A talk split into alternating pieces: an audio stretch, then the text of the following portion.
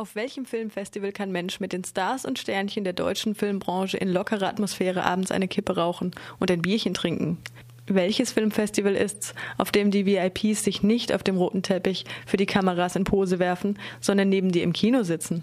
Wo kannst du mit dem Regisseur nach der Vorstellung vor dem Kinosaal ein Schwätzchen halten und bist sofort per Du mit ihm?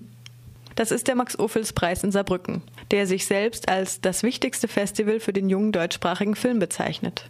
Zum 33. Mal zeigen die Saarbrücker Kinos eine Woche lang von morgens bis abends kurze, halblange und Langfilme. Viele davon sind Abschlussfilme von Filmstudentinnen und Studenten. Einige werden von der Jury, andere vom Publikum bewertet. Mist ist da natürlich auch dabei, so wie auf jedem Festival. Aber es gibt dann ebenfalls diese Perlen, die es manchmal gar nicht erst ins Kino schaffen und die nach dem Festival in der Versenkung verschwinden. Sie müssen sich glücklich schätzen, wenn sie einen Sendeplatz um 3.55 Uhr auf Arte bekommen. Und dieser Max Ophüls, wer war das eigentlich?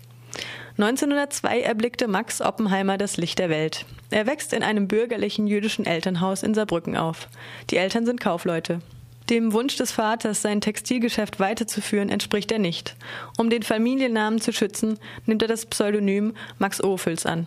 Nach der schauspielerischen Ausbildung beginnt er seine Theaterlaufbahn in Aachen, Dortmund und Wuppertal, wo er sich bald auch als Regisseur einen Namen macht. Mit Liebelei feiert er 1933 seinen Durchbruch in der Filmwelt.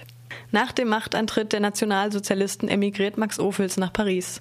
Das Kriegsende erlebt er in den USA, wo er nach einigen Anlaufschwierigkeiten einen Film The Exile drehen kann.